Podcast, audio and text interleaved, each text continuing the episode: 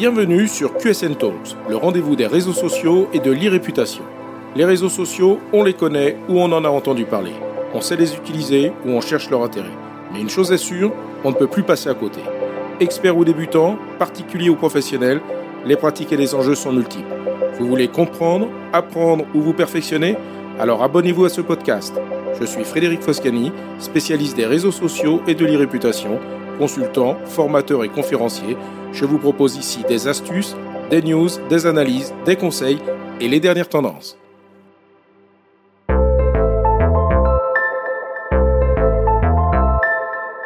Bonjour.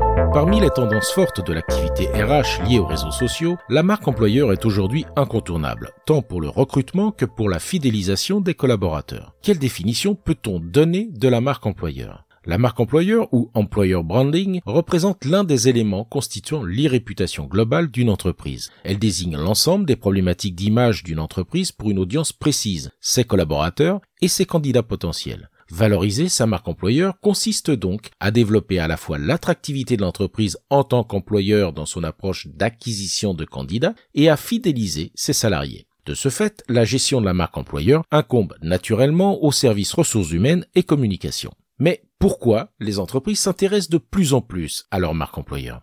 Aujourd'hui, une entreprise est constituée d'un mix générationnel allant du boomer à la génération Z, dont les attentes vis-à-vis d'un employeur peuvent être extrêmement différentes. L'entreprise doit donc s'adapter pour être en mesure de communiquer efficacement auprès de chacun et faciliter les interactions. D'autre part, on ne peut que constater une diminution de la loyauté des collaborateurs envers leur employeur avec un intérêt développé pour préserver un équilibre vie professionnelle-vie personnelle. Si bon nombre d'employeurs et de responsables de ressources humaines se plaignent de la disparition de la fidélité des employés, il faut justement que les entreprises se remettent en question, notamment sur la façon dont ils ont considéré ou plutôt déconsidéré parfois leurs employés pendant de nombreuses années. Et enfin, la difficulté de recrutement liée à la concurrence sur certains types d'expériences, mais aussi de nouveaux comportements constatés depuis la pandémie du Covid, ou même des postes peu qualifiés peuvent rencontrer des difficultés de recrutement, incite les entreprises dans tous les domaines à travailler leur attractivité, mais aussi la fidélité de leurs employés. Abordons maintenant les différents aspects que couvre une stratégie de marque employeur. La notion de marque employeur est à dissocier de la marque entreprise qui s'adresse aux clients. Par exemple, une entreprise ou une marque pourra ainsi bénéficier d'une image forte et positive auprès de ses clients tout en ayant une image négative auprès de ses salariés. Toutefois, la perception de sa marque employeur impactera sa marque entreprise auprès de ses clients, notamment comme cela peut être le cas suite à un conflit social, les entreprises pouvant avoir tendance à focaliser leur attention sur leurs clients tout en étant parfois arrivées à négliger leurs salariés. Or, de nos jours, l'image globale de l'entreprise est primordiale, sous toutes ses composantes. On assiste donc à une convergence entre l'image de marque entreprise destinée aux clients et l'image de marque employeur. L'entreprise ne peut plus se contenter de porter son attention uniquement envers ses clients. Elle doit se préoccuper de ses collaborateurs et se rendre ainsi attractive pour de futurs candidats. C'est donc aux dirigeants de donner l'impulsion et de faire ce choix qui est un véritable choix stratégique. Voyons maintenant quelques conseils pour travailler sa marque employeur. Tout d'abord, il faut appliquer au recrutement les mêmes principes que ceux qui prévalent aujourd'hui pour les processus de vente de produits ou de services. C'est-à-dire qu'il ne sera plus suffisant de se contenter d'une présence institutionnelle via son site web et l'onglet carrière dans lequel on se contente généralement de diffuser les offres d'emploi. Les usages conversationnels facilités par les réseaux sociaux, les blogs, les forums et autres sites de notation comme Glassdoor, Meilleures Entreprises et Indeed obligent l'entreprise à surveiller les conversations et à prendre part au dialogue. Il faut être présente là où se trouvent sa ou ses audiences cibles. L'approche doit donc être globale et réfléchie en considérant des leviers à la fois externes et internes. Tout d'abord, pour les publics internes, il conviendra de prendre conscience de leur perception de l'entreprise en tenant compte de la diversité des métiers, de l'ancienneté, des postes et de leur localisation. Il ne peut y avoir une perception commune. Il est donc primordial d'avoir une vision de la perception de l'ensemble des parties prenantes de l'entreprise. Il faut également sensibiliser les salariés aux usages et risques des réseaux sociaux afin d'éviter autant que possible que leur comportement vienne impacter l'image de l'entreprise.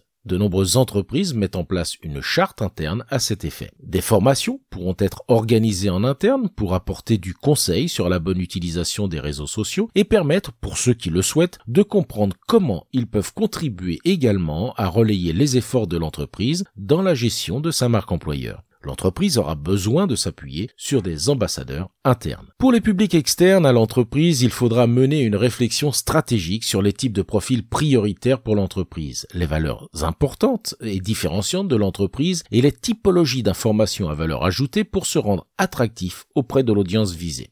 Là aussi, il sera nécessaire de passer par une phase de collecte d'informations sur la perception de l'entreprise par ceux qui n'en font pas partie. De cette analyse découlera un plan d'action permettant d'identifier les leviers de communication adaptés et l'aspect opérationnel de mise en œuvre. Enfin, il est indispensable de revoir ces processus de recrutement pour éviter que des dysfonctionnements viennent parasiter les efforts que l'entreprise mène par ailleurs pour donner une image positive. Il ne faut pas oublier que les sites de notation des entreprises proposent également aux candidats de noter le processus de recrutement, en fait de partager leur expérience candidat. Une étude de 2019 du site Job Teaser précisait que 82% des candidats n'ont aucun retour quand ils postulent à des offres d'emploi et que deux tiers des candidats déclarent moins aimer une entreprise après y avoir postulé. Dans ce contexte, la gestion de la marque employeur destinée aux candidats ne doit pas être de la communication de façade, mais bien refléter la réalité de l'entreprise et intégrer l'intégralité des étapes du processus de recrutement, de la candidature, en passant par les entretiens, le suivi de la relation candidat et l'onboarding.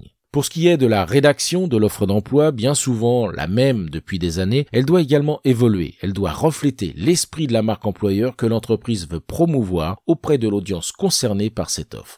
La valorisation de la marque employeur à destination des candidats passera par des leviers de communication adaptés aux audiences ciblées. Au-delà du site web, on retrouvera tout l'arsenal des outils de communication disponibles, du site web informatif au blog expert sur des thématiques métiers ou RSE, sans oublier les réseaux sociaux avec une approche de plus en plus dédiée et ciblée sur certains leviers en fonction de l'audience. Bien sûr, gérer sa présence officielle sur les outils de notation comme Glassdoor, Indeed et d'autres est incontournable. Les outils et les tendances évoluent et permettent de proposer une variété de formats adaptés aux outils et aux usages de de l'information, notamment à partir d'un appareil mobile. On retrouve donc des formats que l'on connaît déjà en termes de communication et de marketing sur les réseaux sociaux, avec les vidéos, les animations, le storytelling, les infographies et de plus en plus le développement de supports audio et même de podcasts pour aborder spécifiquement les sujets liés à la marque employeur. Les bénéfices de la marque employeur sont donc évidents. Développer sa marque employeur et utiliser les leviers conversationnels permet de répondre aux besoins d'authenticité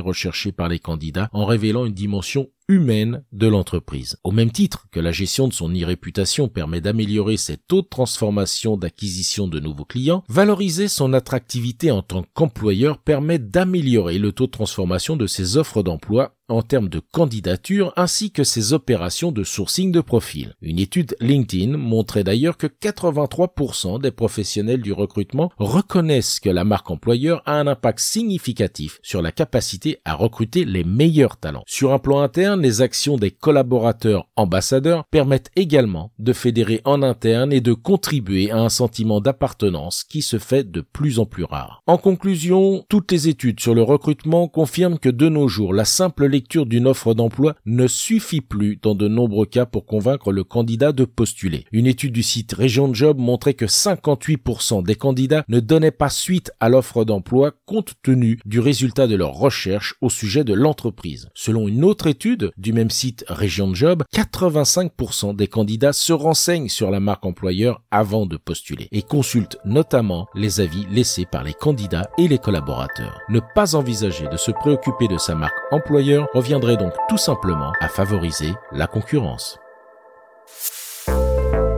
Cet épisode vous a intéressé? Alors abonnez-vous pour ne pas rater la suite. Et n'hésitez pas à donner 5 étoiles au podcast sur Apple Podcast et à le partager sur vos réseaux sociaux préférés. Ça fait toujours plaisir. Ce podcast est rendu possible par QSN Digital, l'agence que j'ai fondée pour conseiller, accompagner et former les professionnels, entreprises, dirigeants et personnalités à définir et gérer leur stratégie de présence sur les réseaux sociaux et leur e-réputation. Vous avez des problématiques de visibilité, d'image, de veille, de recrutement et de relations clients Vous souhaitez développer votre marque employeur? Vous voudriez faire de vos collaborateurs des ambassadeurs? Contactez donc QSN Digital pour demander votre coach social media. Je me ferai un plaisir d'échanger avec vous. Pour me trouver, rien de plus simple, demandez à Google ou à vos réseaux sociaux. À bientôt